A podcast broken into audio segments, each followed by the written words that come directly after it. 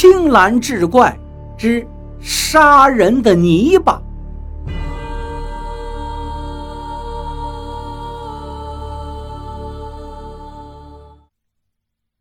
书接上回，梁锦成说到这儿，苦笑着告诉何元辉，他要带着衙役们住进这十字铺镇，务必给他找一间客栈。何元辉是早有准备，现在终于等到县太爷问话了。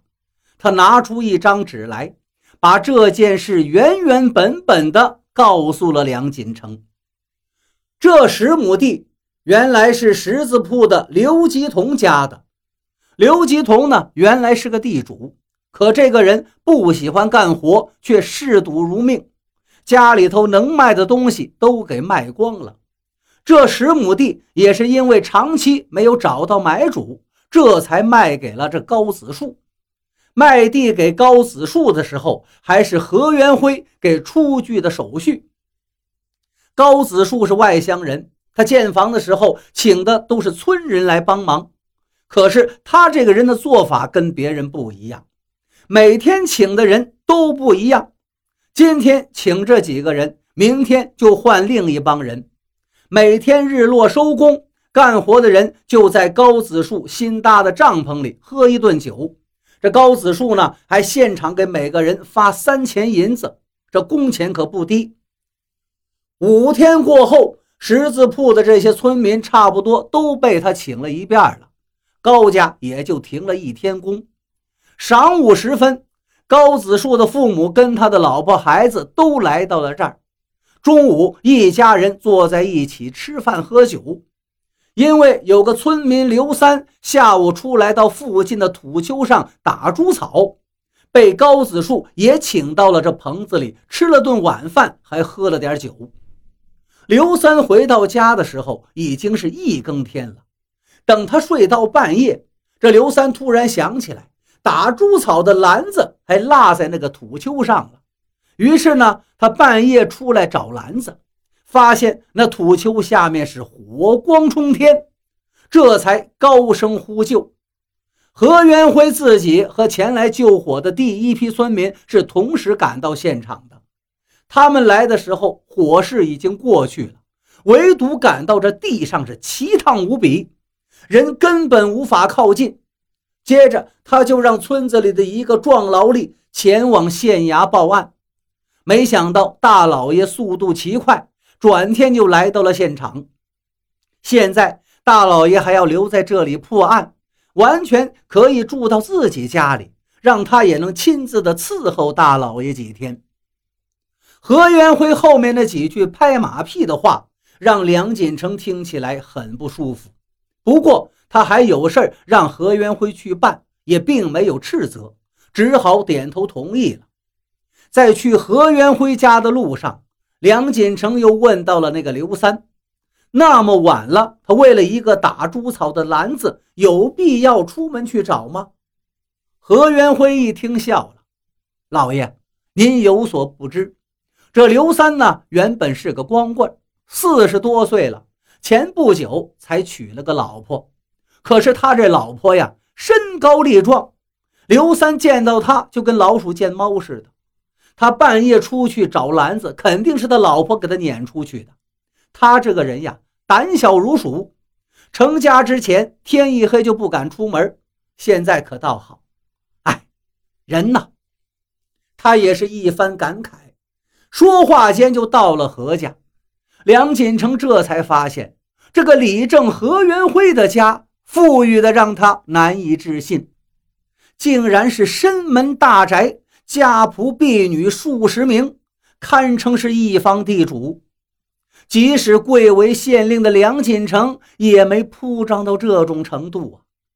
何元辉把梁锦成一行人安排进了别院的客房，讨好道：“大人，您对这儿还满意吧？如果满意，小人这就去为您备酒备菜了。”梁锦成有些嫌恶的点了点头。他让何元辉把刘三和刘吉同全都喊来，顺便再叫来几个村民。不一会儿，人都到齐了。那刘三的供述跟何元辉说的一般无二。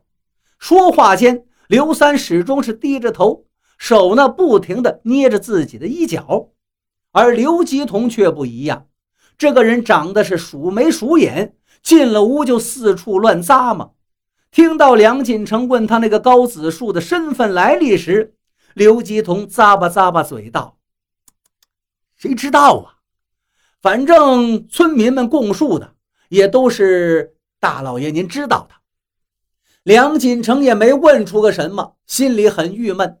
从刚才这些人的语气中，他发现村子里的人对外地而来的高子树一家并无好感，很难想象。这高子树真住到这儿之后，会受到村民们的欢迎。可是高子树为什么要来这儿呢？他原本又是何方人士呢？梁锦成始终觉得他似乎是疏漏了什么重要的问题，可是，一时半会儿也想不出来。于是，他派出几名衙役四处探访高子树的来历。这一夜，梁锦成郁闷不乐地度过了。他对殷勤备至的李正、何元辉很是反感，而那何元辉似乎也察觉到了什么，颇为失望。第二天天刚亮，只见一匹快马驮着一个人直奔十字铺而来。那人问清了县令梁锦城的住处之后，驱马直奔了李正、何元辉家。见到梁锦城，翻身下马，悲声道：“大人。”那圆通大师，他他他！梁锦成大吃一惊，忙问道：“长风，你莫急，慢慢说来。”丁长风三言两语就把昨天的事儿禀告给了梁锦成。原来，昨天丁长风离开火灾现场，雇了一匹快马，直奔县衙。县令大人对圆通大师那是恭敬有加呀。如今招呼贵客的责任落到他的肩上，他岂敢怠慢？圆通大师果然没有食言。得知梁锦成不在县衙外出公干了，大师有些失落。然后县令挽留于他，圆通大师也就没有拒绝。等着丁长风安顿好了圆通之后，死在火灾现场的衙役的尸体也运回来了，他的妻子跟父母也到了县衙。丁长风对他们好一番抚慰，又给了一百两纹银，此事才算了结。忙完了这些事儿，丁长风再去安顿圆通大师的旅店客房，却发现圆通大师已经入睡了，房门也没扣开。